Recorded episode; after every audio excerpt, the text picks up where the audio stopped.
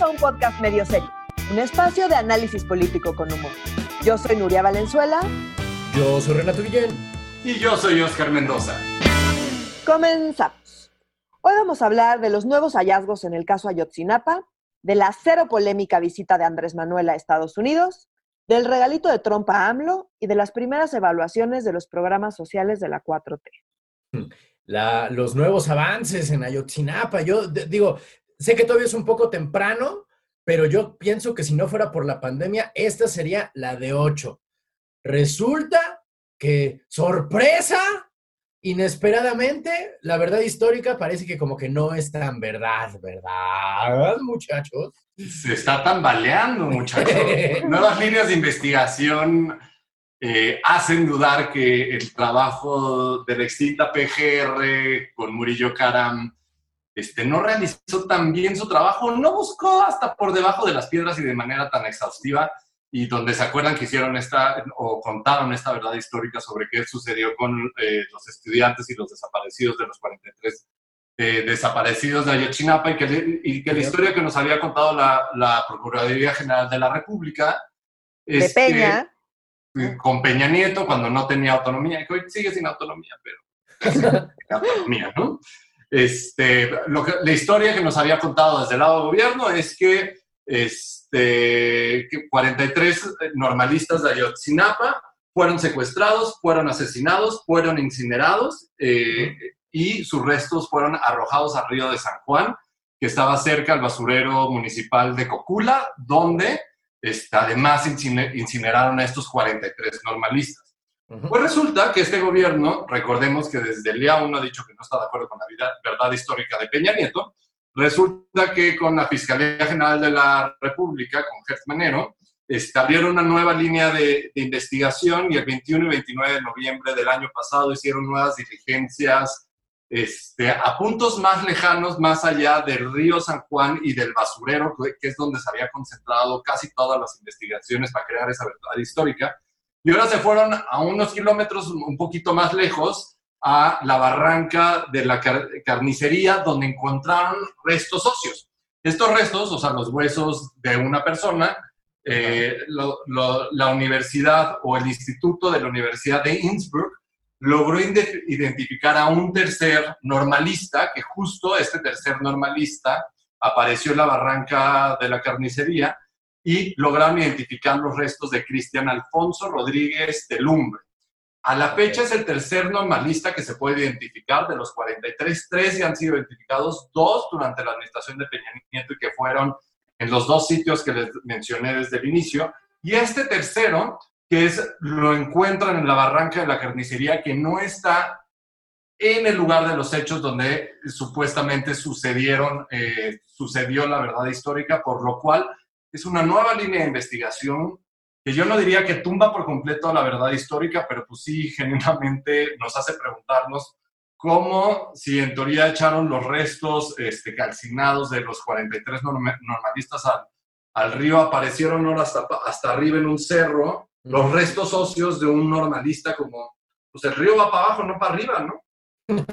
Ponen entredicho al menos lo dicho. Híjole, este país tiene un sentido del humor, el, el, ¿cómo decirlo?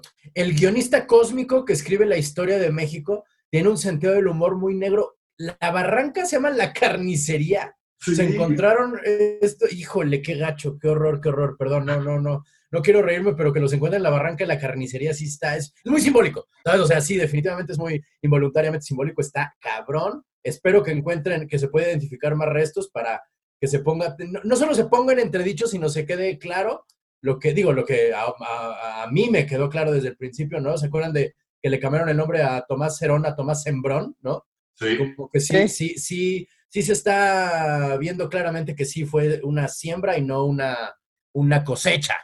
Oye, y esto, Renato, también, o sea, como la, barranca de la carnicería está a 800 metros de donde, en teoría, eh, fue donde sucedió la quema de, los restos. Sí, o sea, en realidad está bastante cerca, ajá. Y luego el tema de la verdad histórica, eh, no me queda claro que hayan dicho exactamente los 43 fueron ahí puestos, ¿sabes? O sea, como que fueron bastante más vagos. Entonces, en ese sentido, pues, eh, es un tema como súper complejo, ¿no? O sea, lo que sí, y, y ya habían determinado como los, los primeros científicos que llevaron, Sí. es que no, no era posible eh, que todos los 43 hubieran estado en, eh, eh, en, en- en- En un incendio de ese tamaño y que según la evidencia no había manera en la que hubieran podido deshacerse de tantos cuerpos con un incendio en ese lugar, con esas características.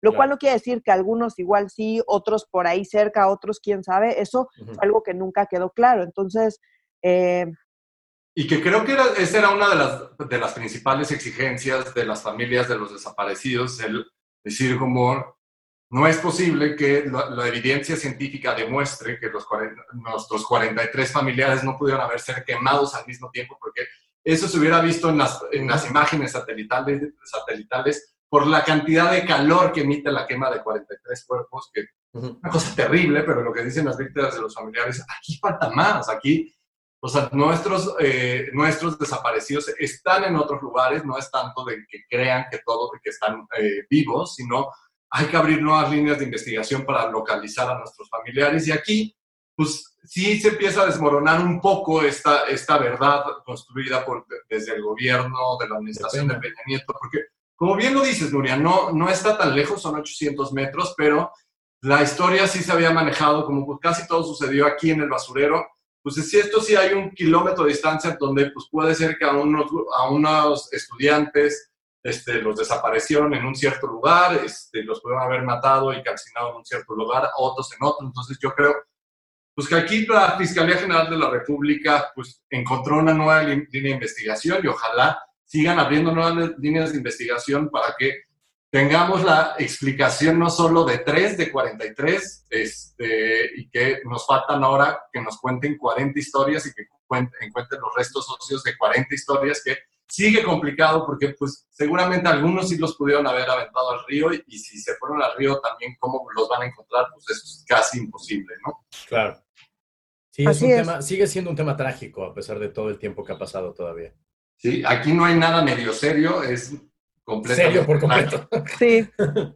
Sí, no. Pa- pasemos a simu- simulaciones más agradables, por favor. Este, la visita de AMLO a Trump. A Trun. A. Güey, a tú tenías tantas ganas de hablar de este tema la semana pasada, Renato, así como, ¡ah! ¿Qué pasó con el Telecan? Pues ya. Sí, es que además ni siquiera fue una celebración tal cual porque no fue este Trudeau. Trudeau. O sea, no, no estuvo el ministro de Canadá, o sea, ni siquiera podemos decir fue una, una simulación. No fue ni baby shower, pues, o sea, nomás se juntaron a, a chupar y ya. O sea, fue como una, una, una simulación, este, ¿cómo se llama? Eh, de una simulación diplomática, pues, ¿no? Se llaman actos protocolarios, por Es favor. por eso, todo es teatro, mano. Todo es teatro entre hombres blancos, y entonces AMLO es comunista, pero va con Vázquez-Raña, y entonces milagrosamente Ciro Gómez Leiva empieza a hablar bien del peje porque va su patrón en el avión, o sea, es muy, muy, muy extraño todo O eso. sea, ¿tú crees que Vázquez-Raña voló en el mismo avión que AMLO? Él tomó su bueno, en privado. el mismo viaje, en el mismo viaje, quise decir, es cierto, es cierto. O sea, Cierto, desde- cierto, no, él cierto. se fue en en aerolínea comercial vía Sí. México, Dallas, Dallas, Washington. Hizo todas sus escalas. yo, yo sí quiero decir que a mí es, o sea, eso que muchos criticaron, a mí, a mí me cae bien. O sea, como yo no siento, yo no siento que sea algo criticable. Yo creo que es un statement muy inteligente de parte de AMLO y a mí sí me gusta. A mí sí me gusta verlo en un avión comercial. Siento que le funciona muy bien a su narrativa. Me encanta que le diga Trun, me encanta, lo amo. Sí, ¿sabes por qué? Porque siento que siempre sea, o sea, como vemos la imagen de Peña Nieto intentando decir infrastructure, y- ¿no? Y trabándose. Entonces, como, este güey es como, yo no, yo soy mexicano, yo no tengo por qué hablar inglés, yo vengo, hablo español, que ese es mi idioma, y pues, y tú me traduces y ese es tu problema. Y creo que esa actitud es muy AMLO y a mí sí me late, o sea, como es algo que yo sí aplaudo y, y que sí me gusta. Además, pensamos en los mexicanos en Estados Unidos, que evidentemente no tienen una pronuncia, o sea, se van allá, no saben hablar inglés, em, aprenden a hablar inglés, tienen acento. Entonces, escuchar a su presidente que, que no le importa, que lo dice, o sea, absolutamente evidente que exagera el trun, ¿no? O sea, Segunda vez en la historia de Medio Serio que Nuria avienta comentarios tan positivos. de No, a que ver, pasó a Andrés es que-. O sea, es la segunda vez, a mí no. no es la no segunda vez. No es la segunda vez. O sea, lo que voy es, creo que tiene cosas buenas y tiene cosas malas. A mí lo que lo que no soporto es que lo critiquen nomás por criticarlo y todo lo que hace, absolutamente todo, no importa que sea, está mal, o todo lo que hace, no importa lo que sea, está bien. O sea, yo creo que... Pero, a ver, echemos nada más un pasito para atrás. Este, este Andrés Manuel fue a visitar al presidente Trump Ajá. este, para celebrar la entrada en vigor del nuevo Tratado de Libre Comercio entre México, Estados Unidos y Canadá, antes llamado TEMEC. Bueno, eso- ese fue el Telecán, pretexto. ahora llamado TEMEC. Eso dijeron. eso, ajá, Eso, no, eso dijeron. a eso, ajá, y a ver no fue también. eso dijeron. Claro. Pero bueno, sí. En teoría, es de eso se trató todo el acto protocolario. En teoría, y también de que se intercambiaron unos bats. Ah, sí, eso estuvo extraño, pero sí. sí, No, es que tiene un chingo de lógica. Los dos son súper fans del Sí. béisbol. Entonces, Trump le da uno así, uno todo de acero rojo, firmado por él, así de con amor, tu amigo Trump. Y Andrés Manuel le da uno súper bello, hay que decirlo. De hecho, un arte Huichol. así, lleno de chaquiras, que seguramente tomó semanas y semanas, artesanos, huicholes. Increíble el bat, y a Am- a AMLO le dieron uno producido en masa firmado por Trump. Ah, pero estuvo estuvo súper divertido. O sea, como no sé, yo, a mí me, me- me divirtió todo. Creo que. ¿Qué opinaron de los discursos? Porque eso fue mucho de lo que todo el mundo criticaron, de que fueron súper cordiales, súper buena onda, se mandaban besitos de, de ¿cómo se llama? De, Te ponen un club extraño. Eh, te ponen un club extraño, o sea, un líder mundial que no ha sido insultado por Trump, pues son pocos, o sea, Putin, Andrés Manuel y ¿quién más? Este, Kim Jong-un. No, Este- Andrés Manuel se ha sido insultado por Trump, pero como Andrés Manuel le ha respondido todo en el sentido de, me pones aranceles y me cierras la frontera, ¿qué tal si ponemos 15 mil elementos en la frontera sur de México? Ajá. Entonces, como que también Trump lo que dice es como, pues si me responden, pues, también me jala este presidente y si somos amigos, ¿no? Los dos somos bien pinches extremistas, o sea, como estamos en los extremos, jala.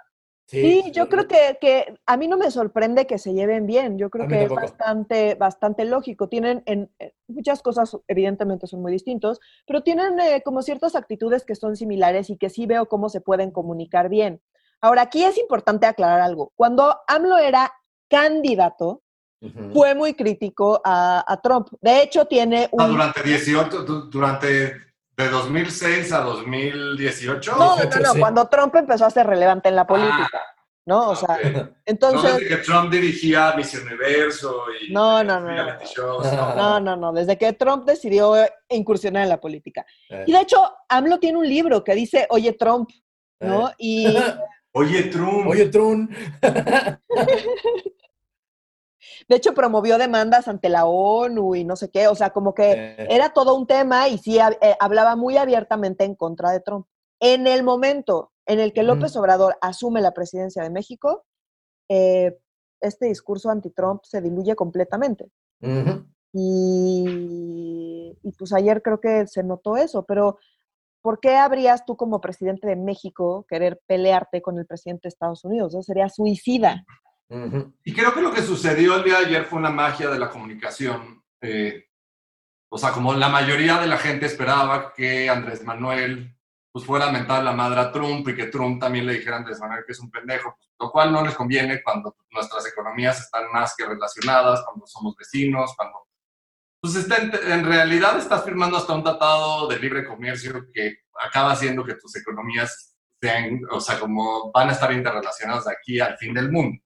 Entonces sería una pésima idea hacerlo, pero en términos comunicacionales lo que sí sucedió es una cosa maravillosa para los dos lados. Por un lado, recordemos que eh, cuando Trump era candidato, vino a, a la presidencia de Estados Unidos en 2016, vino a México Ujú. a una visita súper protocolaria y muy presidencial, sin él ser presidente, y lo Invitado recibió por Peña, citado por, invitado por Peña, el expresidente Peña Nieto lo recibió como presidente, primer gran error, le dio todo el protocolo como si fuera presidente, segundo gran error, cuando era pinche candidato. Trump se paró en, en el podio a decir que Peña Nieto y México éramos unos pendejos y a insultar, insultar, insultar, insultar. Peña Nieto no supo qué hacer, pésimo, una cosa horrible. Esa es primera imagen de campaña donde Trump dice como, mira, yo ya fui como candidato, imagínate si como candidato puedo ir a patear a un presidente a México, imagínate como presidente lo que puedo hacer por Estados Unidos pateando México. Ahora vamos a la segunda fase. Está Andrés Manuel, un presidente completamente distinto que tienen coincidencias a nivel discursivo y el cómo llegan a la presidencia ambos presidentes, que aunque Trump sea de derecha y Andrés Manuel sea de izquierda, hay coincidencias en los extremos. Correcto. Ahora, en el primer acto y en la primera visita eh, de Estado que hace Andrés Manuel en su primera salida es a visitar a Trump, este, y además va a la casa de Trump, esto creo que es súper importante, tiene un discurso súper cordial. ¿Qué es lo que está sucediendo? Ahora veamos la segunda imagen. Trump está ya como presidente en una campaña para poderse reelegir como presidente de Estados Unidos y ahora lo que le... Y ojo, la campaña no va bien no, no va bien. Y lo que le presume, no solo al votante latino, sino también al votante americano más redneck, más redneck es, mira, te di lo que te prometí, te dije que nuestra relación comercial era una mierda y, nos abusaron de nosotros. Pues ya tengo aquí al presidente, al nuevo presidente de México, donde firmaron un acuerdo comercial en mis términos. Eso no es necesariamente cierto, pero en términos de campaña, discursivo, sí. Segundo, tengo aquí al presidente de México donde ya no es necesario golpearnos. Pues este, el güey ha respondido súper bien. O sea, le dije que le cerraba la frontera y me puso 15 mil elementos en la frontera sur. Todavía no le ganamos a la migración y a, toda la migración ilegal, pero vamos re bien. O sea, yo estoy solucionando este pedo. Ese es del lado de Estados Unidos. Y por el lado de México es, mira, yo ya fui a Estados Unidos y no me sobajaron grité mis tres Viva Méxicos, que eso creo que fue súper simbólico en el discurso de Andrés Manuel en la Casa Blanca. Oh, sí. Viva México, viva México, viva México. O sea, ese es lo que está comunicándose afuera de aquí. nadie vino a golpear a México. O sea, lo que estamos haciendo, yo soy un presidente, a mí nadie me golpea, a mí se me respeta, y esto es lo que yo estoy demostrando internacionalmente. O sea, en términos comunicacionales, esta visita fue una chulada. Todos salieron ganando, la verdad. Yo estoy de acuerdo. Ahora, políticamente, ¿qué pasó en México políticamente? ¿no? Ahora voy, voy yo como, como a esa imagen. Políticamente en México, pues los que odian a AMLO lo siguen odiando, no hay noticias. Los que aman a AMLO lo siguen amando, no hay noticias. Ahora, lo que sí pasó es que los que odian a AMLO, que lo, que lo tachan, que es un idiota, que no tiene idea qué está haciendo, que, que auguraron que iba a ser una cosa terrible y que íbamos a hacer el ridículo, pues los que quedaron en ridículo fueron ellos otra vez, porque se, se la pasan nomás criticando a lo menso. Entonces, pues fue y no hizo el ridículo. ¿Por qué? Porque de tonto no tiene un pelo. Si es un mago de la comunicación. Entonces le dijeron, oye, tienes 20 minutos para hablar. Entonces, hasta ajustó su velocidad, ¿sabes? O sea, como que evidentemente, por eso les digo, dice Trun y lo practica para que le salga exactamente como él quiere. Claro. Modula su velocidad perfectamente bien, tiene súper claro qué puede decir, qué no puede decir, metió cosas que le convenía decir, como esos sound beats que le convienen, o sea, lo hizo bien. Los, sus detractores lo siguen odiando. La gente que pudo haber bajado un poquito de huevos al discurso, o sea, como si hubiera estado padre que nos dijera dos veces que Estados Unidos está comportado con gentileza y respeto y después decir que Trump siempre ha notado comprensión y respeto hacia el pueblo mexicano. Me parece que en esa parte sí se le pasó un poco la mano, pero por otro lado también dijo cosas como que habían sucedido cosas que no se iban a perdonar nunca o que no se iban a olvidar, ya no me acuerdo qué pasó, ¿no? Se aventó sus tres Viva Méxicos, o sea, como que compensó y le movió a cosas que uno no esperaría, pero AMLO siempre hace eso. Sí. Entonces, eh, se puede dar el lujo de balancear ahí, y ahí es donde se notan los balances. Sí dijo eso, pero dijo esta otra cosa. ¿En qué se van a enfocar sus detractores? En que dijo que, que Trun es lo mejor del mundo. ¿En qué se va a enfocar la gente que lo ama? En, en, los Viva Méxicos y en que fue capaz de decir en la Casa Blanca que había cosas que no se iban a olvidar nunca, ¿no? Entonces, ¿cuál gana? Pues no sé, depende, depende si lo odias o lo amas. Donde sí políticamente tuvo más repercusiones fue en Estados Unidos, porque Trump está en campaña, su campaña no va bien. Entonces sí necesita no solo convencer a los que ya están convencidos, sino que la gente que no está convencida o que no le cae bien Trump y lo ve junto con AMLO, los dos abrazados, llevándose bien, es como, mm, definitivamente es algo que no le va a afectar en su campaña. Los demócratas, el partido eh, distinto a la presidencia de Trump, porque recordemos que Trump es republicano, estaban explotadísimos el día de ayer. Con toda la razón, porque además, a ver qué pasa. Se espera, según las encuestas, que Trump pierda.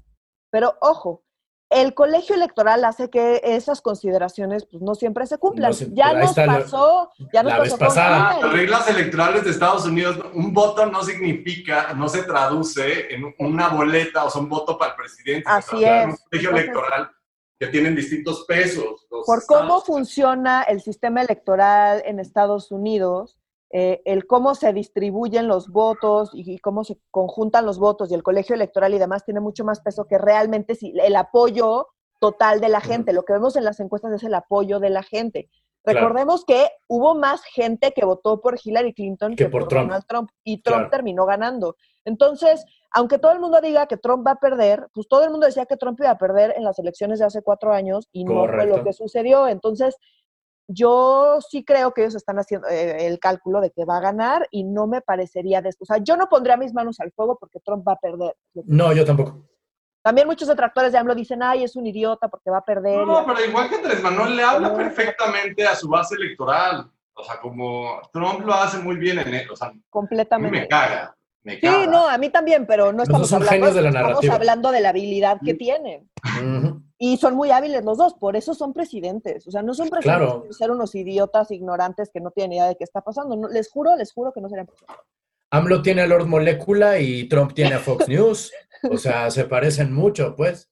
Tienen también su, su maquinaria. Oigan, y hablando de temas ultra conectados, Duarte está en la cárcel. Ahora sí, ya todos los Duarte están en la cárcel. ¡Ah! Bueno, no sé si en la cárcel, pero ya lo van a traer para acá, ¿cierto? Lo van a extraditar a César Duarte, ex gobernador de Chihuahua, eh, que estuvo prófugo de la justicia, ¿qué? ¿Dos años? Desde- Tres. No, lleva un montonal, Más, mano. De- sí, Desde- desde, que llegó- desde Peña Nieto, Desde que llegó Corral, que es 2017 o 18. 18. No, antes, ¿no? No, No, no, no, no, desde- no puede ser. Desde, desde 2012, no, No, porque él era 16. 16. O sea, cuando ter- terminó su gestión en 2016, se fue a Estados Ah. Unidos, que es que para que, que tenía un problema de espalda y no sé qué.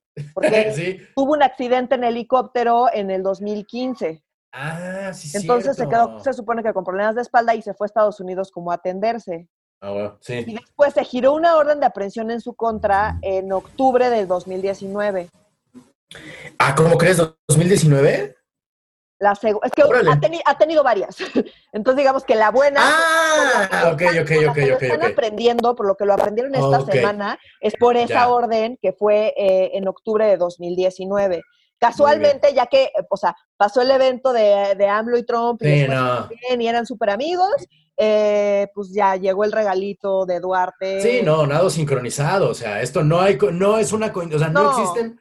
No, Es una lo coincidencia. detuvieron en Miami. Sí, o- no. los Marshalls, y, o sea, como ahora México tiene que presentar, este, tiene que presentar la orden para extraditarlo, Claro. pero sí fue un regalito, justo en la Claro. visita a Washington, una delicia. Esto Sí, no, estuvo súper medido. Esto es tanta coincidencia como sería coincidencia que si te clavas un cuchillo te sale sangre, ¿sabes? O sea, así de Sí, sí, coincidencia sí, es sí. este pedo, pues.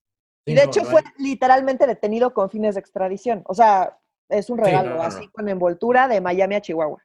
Entonces, Oigan, ¿y solo- saben qué fue una cholada? La declaración del PRI nacional. fue una cholada. Vean lo que dice el PRI nacional en su comunicado. El PRI de hoy, el PRI de hoy, esto es importantísimo, el PRI de hoy no es tapadera de nadie. La lucha contra la corrupción debe ser, de- debe ser eh, tope hasta donde tope. Pero es el PRI de hoy. O sea, el PRI de ayer sí era la Era tapadera corrupto. de los corruptos. Es como, güey, tienen un gran pedo de comunicación los pinches priistas, güey. O sea, como de ser los magos en la comunicación se volvieron los imbéciles de la comunicación. Sí está muy cabrón. O sea, esa es la declaración. Después sale el presidente del, de- del PRI a decir lo mismo. Que el PRI de hoy no está padera y que, que lo persigan y que llega hasta donde tenga que llegar. Y es como, Pues porque ya no es del PRI, no sé con que lo sac- fue un tema toda la salida del PRI. O "Pero sea, es que ya no- claro. pero no digan el PRI de hoy, por favor. no digan antes del era el nuevo PRI.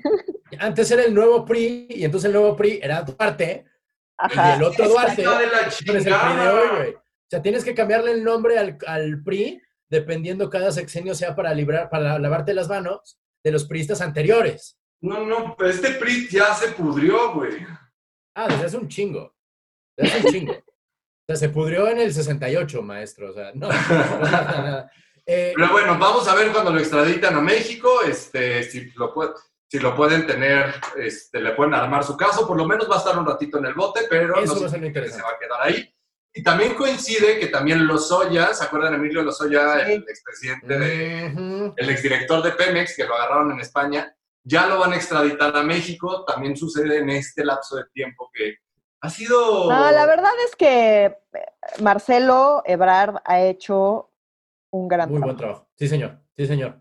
Y Lozoya está calentando la garganta para cantar como canario, fíjate. Eso sí, la verdad a mí me da, me da, me da, me da gusto. Y este, mira, el, el- es lo mínimo elemental. Tampoco vamos a echar confeti y serpentinas de, ¡eh! Por fin lo de él, güey. O sea, como de- eso se pinche trata y cualquier cosa menos es, a mí me parece inaceptable, ¿no? Ya era hora, es más, ni siquiera como, ah, qué gusto, Nel, es como ya era hora. Ya, ya, ya. Hay que ver, hay que hacer una, una suma de días a ver qué Duarte pasa más tiempo en la cárcel, ¿no? Porque el Duarte Jarocho lleva pues ya unos añitos. A ver, cuán- a ver cuál de los dos Duarte pasa más tiempo en el bote eh, y, y si a alguno de los dos se le arma el caso, el caso chido. Estaría bueno que este Duarte también tuviera que decir, sí, fui yo, que también se declarara culpable, como, como Duarte, eh, como Javier Duarte, pues, que él literalmente dijo, sí, fui yo. ¡No! ¡Odio ese nombre! El otro no es, el otro no es Cecidú, ¿no? Es Cecidú y Javidú. Deberíamos, deberíamos, deberíamos empujarlo en Twitter, a ver si jala. El huevo. ya agarraron al Cecidú. Este... Oye, querida Nuria, cuéntanos acerca de un tema que nos estabas diciendo ahorita fuera del aire, de las evaluaciones del Coneval, que ya me dijiste tres veces qué chingada significa y no me lo puedo aprender. Es el Consejo Nacional. Consejo Nacional de Evaluación de la Política de Desarrollo Social. Ok. Y entonces ellos miden qué tan buenas políticas públicas arma cada secretaría, ¿cierto? Así es, ellos miden eh, los programas de gobierno y si están funcionando, no están funcionando, si están bien planteados, no están bien planteados. Y esto lleva, o sea, la Coneval lleva haciendo eso muchísimos años, con varios partidos. Em, los consejeros de Coneval, eh, como digamos, históricamente, eh, son personas muy serias, muy técnicas, que van y lo que buscan es medir los programas sociales y Liber- evaluar. Liberales, ¿eh? súper neoliberales. son muy técnicos, digamos, eso sí, y siempre han sido, ¿no? Entonces, ¿qué pasó? Ya, para que no se acostumbren, o sea, creo que quiero aclarar que cuando hablo bien de Andrés Manuel, estoy hablando bien de Andrés Manuel, no de la 4T. Ajá, ajá. Entonces, pues Sí, aquí claro, voy con claro. todo en contra de la 4T. Pa- digo, para que no se acostumbren. Claro, claro. Eh, entonces, ¿qué, ¿qué le toca hacer a la Coneval? Va, agarra, revisa los programas de gobierno y pues la primera evaluación, que es la más sencilla, digamos, es pues nada más ver, a ver, ¿de qué se trata tu programa? ok.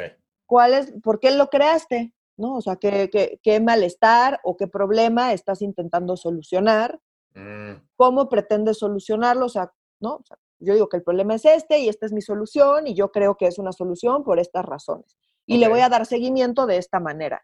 Son cosas súper básicas, o sea, ni siquiera es un tema de neoliberal o no neoliberal, es como la base de cualquier política pública. Hay un problema, yo tengo que identificar claramente mi problema, ver qué está ocasionando ese problema, ver cómo atiendo las causas de ese problema y asegurarme de darle seguimiento a que efectivamente lo que yo estoy haciendo verdaderamente está atendiendo las causas de ese problema y aminorando el problema. Si veo que eso no está sucediendo, pues tengo que ir haciendo modificaciones para asegurarme de que el dinero público se está verdaderamente utilizando para solucionar los problemas sociales, Mm, ¿no? O sea, esa es como la lógica de los programas, en particular los programas sociales. claro. Entonces, se ha hecho un esfuerzo de muchísimos años em, para, para intentar eh, profesionalizar este tema y darle seguimiento y hacer los programas y que me tengas que justificar el programa y cuál es la población objetivo y cuál es el problema Mm. que quieres solucionar y cómo lo vas a solucionar. O sea, de verdad son preguntas así de básicas, eh, sobre todo las primeras evaluaciones.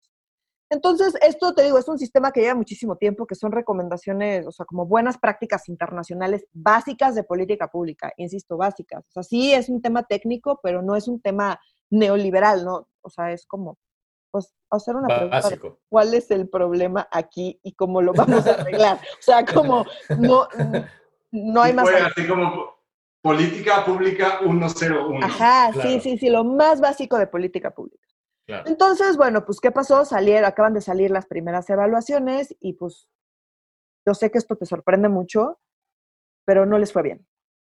Oh, no manches. En particular, No, espérame, espérame. Los programas de Andrés Manuel López Obrador implementados durante la cuarta transformación, ¿no les fue bien? no les fue bien. Ay, no. Entonces, bueno, em, eh, yo destaco dos, dos, dos programas en particular. ¿Por qué? Porque, a ver, los evalúan y les dan recomendaciones. Dicen, bueno, ya hice la evaluación y yo identifico que tienes estos problemas y se supone que las dependencias tienen que responder y decir, ok, lo voy a subsanar de esta manera o no, mira, yo lo veo por acá y tienen como un diálogo las dependencias con eh, el Coneval, ¿ok?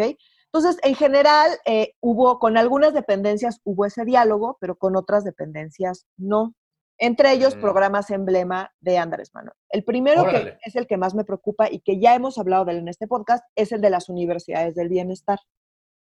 Ay, güey. ¿Qué dice el Coneval? Coneval dice, eh, pues no identifica la población objetivo, no tienen una forma de medir las metas, no, o sea, no hay lineamientos para la aplicación de recursos y pues, ni la pertinencia de carreras y sedes. O sea, como que es- quieres poner universidad. Órale. Ajá. Pues, tienes que definir esas universidades, a quién van a beneficiar, cómo los van a beneficiar, eh, dónde te conviene más ponerlos, qué carreras te conviene impulsar y por qué, en qué zonas. O sea, tiene que haber un plan para que el dinero que viene de todos nuestros impuestos se utilice. Ajá. Está muy bien que quieran ayudar a los jóvenes, nada más que pues que se utilice de una manera en la que verdaderamente estemos sacando el mayor provecho posible. ¿Qué hicieron? Órale. pusieron universidades al Chile donde cayera, eh, pues unas están abiertas, otras andan ahí tomando clases donde se puede. Es un absoluto desastre, eso ya lo sé. Órale. Sí. Lo que me preocupa es la respuesta de, eh, pues, de los encargados de, la de las universidades del bienestar que, eh, que dependen de la SEP. Respondieron que pues no, que son prejuicios en su contra. Entonces, que Ajá. a ellos están, eh, que les parece muy mal que se continúe con las mismas herramientas de medición de antes, porque ahora pues ya se hacen las cosas diferente. Entonces, pues esas cosas, las herramientas que utilizan para evaluar las cosas eran de antes, pero ahora como ya es nuevo todo y es diferente, pues ya no se deben utilizar esas. Ah, caray. Y esa fue su respuesta. O sea, no fue como, ah, ok, vamos a ver cómo le hacemos para mejorar, o esto sí o esto no, ni siquiera, o sea, no, fue como, no, ustedes no entienden, son prejuicios en nuestra contra y el problema es que tu herramienta, no- mi programa está bien, tu herramienta para medirlo es lo que no sirve. Está mal. Órale. Insisto, y son evaluaciones súper básicas de identificas tu problema o no, o sea, como son muy, muy básicas. Y eh, esa fue la respuesta. A ver, y aquí quiero hacer una aclaración. Ciertamente, eh, el cómo se estructuran los programas y todo el tema de evaluación y demás, tiene cosas muy positivas y tiene cosas que no han funcionado como prometían que iban a funcionar, por muchas razones, y me podría quedar aquí horas hablando de cosas técnicas, pero ese no es el punto. El punto es que sí es cierto que no es la panacea como se vendió y no, es la, y no porque no lo pueda llegar a hacer, sino porque esa implementación es muy complicada. Hay unos programas que están mejor estructurados y que son más fáciles de evaluar o que es, es más pertinente la evaluación que otros. Hay unas cosas que se forzaron y que al final no sirven mucho. Es un mecanismo que no tiene muchos dientes para como obligarlos a que mejoren una serie de cosas. En fin, o sea, podría hablar horas de cuáles son las áreas de oportunidad, pero de ahí a decir, preguntar cuál es el problema y cómo lo vas a atender, no sirve de nada, pues hay, un- hay, un, hay un abismo, Claro.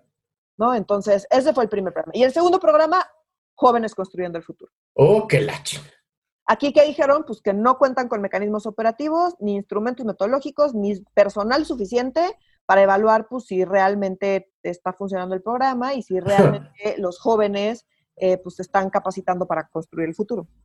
Órale. A lo que respondió la Secretaría del Trabajo que pues no, que no entendieron el programa, porque el punto no es capacitar, el punto es vincular con el mercado laboral No manches. y capacitar, o sea, como ya aprender trabajando. O sea, son como unos agentes de los chavos, pues nada más. O sea, como Ajá, o sea, te, va- consigo esta chamba y ya, Ajá. órale. Y, y esta chamba que yo te pago a ti, no sé qué estás haciendo, no sé si estés aprendiendo algo, pero pues yo te pago a ti y tú vas allá. Wow. Y entonces dijeron que el problema pues es que no estaban entendiendo que el objetivo real era, era la vinculación laboral, nada más. No, pues yo tampoco había entendido entonces, la verdad. Pues sí, porque jóvenes no capacitados, pues no, no sé cómo lo ven ustedes, pero siento que está difícil que construyan el futuro sin capacidad.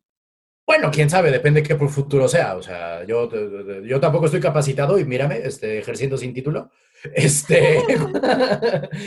¿Cuál dijiste que era la, el pan? Ah, la panacea, que, ¿cuál era la panacea? La, la, la Coneval, entonces. Ajá, el Coneval, o sea, Ah, digamos que el mecanismo de evaluación de Coneval, pues es un Ah, ya, ya, mecanismo ya. de No es perfecto evaluación tampoco. de políticas públicas. En la teoría, tiene todo el sentido, porque, insisto, son cosas tan básicas como llegar y decir cuál es el problema, cómo se resuelve. Ya la implementación, sobre todo con algunos programas, eh, cómo están planteados los programas, en fin, o sea, como que hay muchas cosas que son muy difíciles de implementar, porque también esto se vincula, por ejemplo, con el presupuesto, ¿no? Entonces el gobierno tiene que plantear los programas y asignarles presupuesto, y en fin, o sea, es un mecanismo muy complejo que tomó muchos años estructurarlo como está estructurado hoy.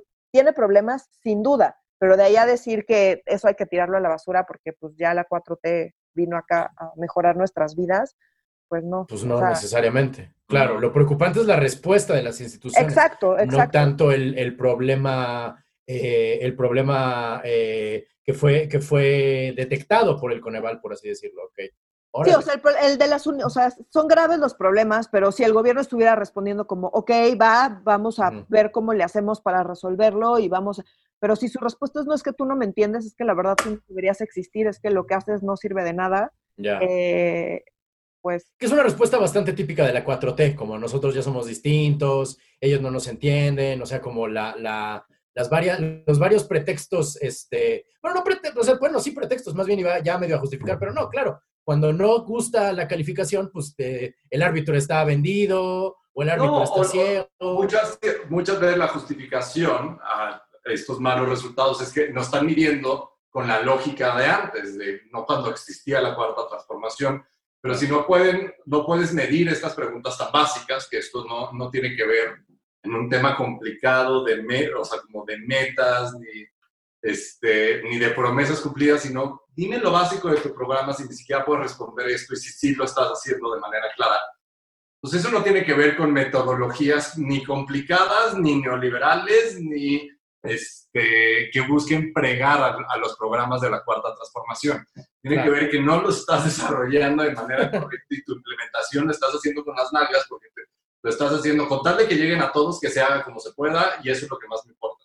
Claro bueno, muchachos, preocupa porque ah, o sea, nada más como la última nota preocupa porque ambos programas pues tienen que ver con jóvenes, ¿no? Y que claro. López Obrador su discurso es como es que hay que atender a los jóvenes, es que los jóvenes están abandonados, es que tienen que mejorar sus posibilidades. Entonces, pues si pones universidades patito al Chile y luego de ahí los vinculas con empresas así sin ton ni son, pues, yo no veo cómo eso va a ayudar a eliminar la corrupción y, la delincuencia organizada. O sea, como que no hay un gap ahí un poco, un poco amplio. Alguien a quien quiero mucho dijo alguna vez que la visión de la 4T para los jóvenes era ser niñeros.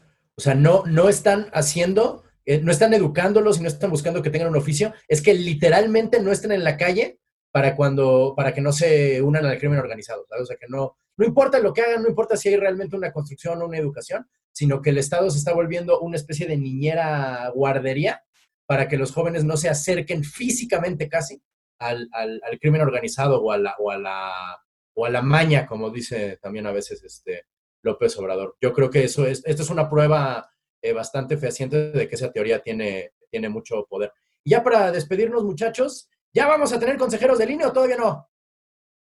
Uy, esto se pone bueno, huele a que sí va a haber consejeros para finales de, para finales de, este, de este mes y que el INE ya va a poder, poder, operar de manera completa.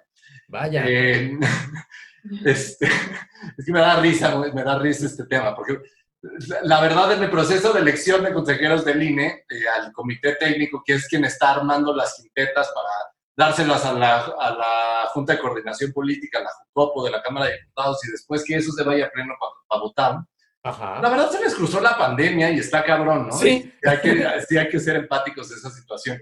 Pero el día, el día jueves, el día de hoy, este, iniciaron ya la, la, última fase de, del proceso del comité técnico que está evaluando todos los perfiles y a todos los candidatos y candidatas que aplicaron para ser consejeros del INE. Recordemos que previamente ya se les había hecho un examen, ya habían depurado a los que les fue con las patas, a los que habían reprobado ya lo sacaron. Y eh, armaron ya una última lista de 60 posibles candidatos y con eso son los que están entrevistando desde el jueves hasta inicios de la próxima semana, para después ellos, el comité técnico, los integrantes de este comité técnico, juntarse para armar las quintetas para dárselas a la Jucopo. Okay. Eh, entonces, lo que estaremos viendo es que en las próximas semanas, pues, esperemos que exista el consenso político para, uno, que eh, la Cámara de Diputados eh, se pueda poner de acuerdo para convocar a un periodo extraordinario, porque recordemos que está en periodo de recesos y está la comisión permanente eh, sesionando en tanto diputados como el Senado. Entonces, para que haya un periodo extraordinario, pues es complicado porque es una negociación política. Ya lo vimos ahora con la aprobación de los últimos cambios del TEMEC.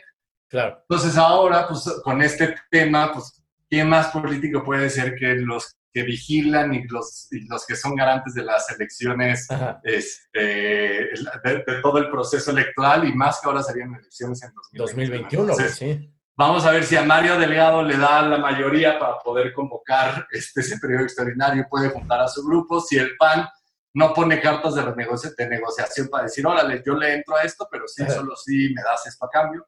Yo creo que de nuevo el PAN va a seguir peleando. A mí no me tocas a Laura Rojas, la presidente de la Cámara de Diputados, sin importar lo que haya presentado ante la Suprema Corte, Laura Rojas se queda como presidenta. Entonces, esto va a ser un tema que nos va a seguir dando de qué hablar. Esperemos algún día poder ver las entrevistas. A mí sí me intriga ver este, pues, estos exámenes y entrevistas más profesionales que les están haciendo desde la Comisión Técnica. Sin duda es un, es un tema, Renato, que nos va a seguir dando de qué hablar, pero por el momento yo creo que lo relevante es los están entrevistando virtualmente. Órale, qué bueno, qué bueno.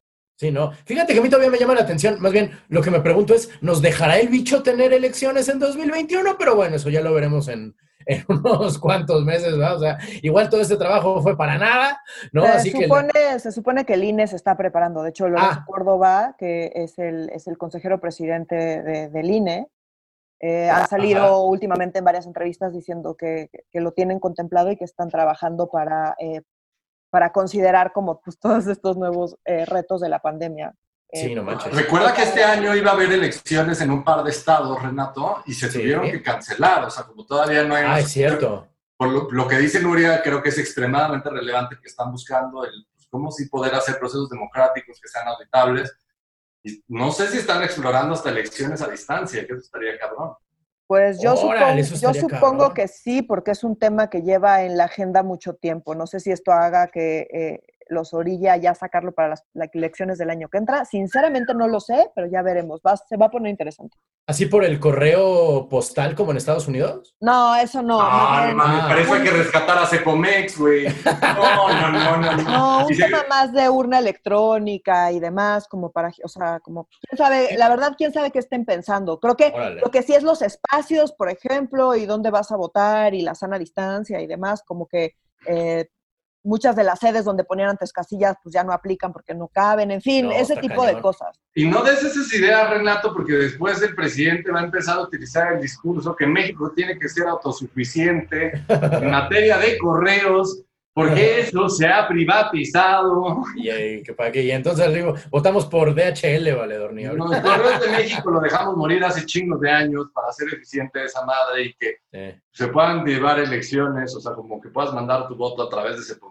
madres, madres, madres, nos falta un chingo. Nos falta mucho. Todas las empresas de correo del, del, Estado en todos los países del mundo están más quebradas que la chingada. Eso ya no es un negocio. Yo sé que eso, o sea, Andrés Manuel le vale madres, o sea, tampoco refinar es un negocio y estamos invirtiendo miles de eso. Pero no pongamos esas ideas, Renato. Qué gran chiste, güey. El refinar tampoco es negocio y mía, huevo. Me encantó. Este, pues mi gente, a menos que tengan otro tema en el tintero, creo que hemos tocado todo aquello que nos tocaba tocar, este, con consentimiento, obviamente, siempre de la audiencia. Este, pero pues eh, fue una semana interesante. Tenemos todavía temas, como siempre, tenemos temas que tenemos que volver a seguir tocando en el futuro. Pero en lo que llega el futuro, si es que llega, contáctenos a través de nuestras redes sociales que son. En Twitter estamos como arroba medio guion bajo serio. En Instagram estamos como arroba medio serio y en Facebook estamos como Facebook diagonal medio serio MX. Perfecto. Sigan pues, comentando, mentándonos la madre. Entándosela entre ustedes. Créanos que sí, nos divierte ver la arena en la que se convierten los, los comentarios. Pues sin más por el momento, para medio serio, yo soy Renato Yo soy Nuria Valenzuela. Yo soy Oscar Mendoza. Adiós.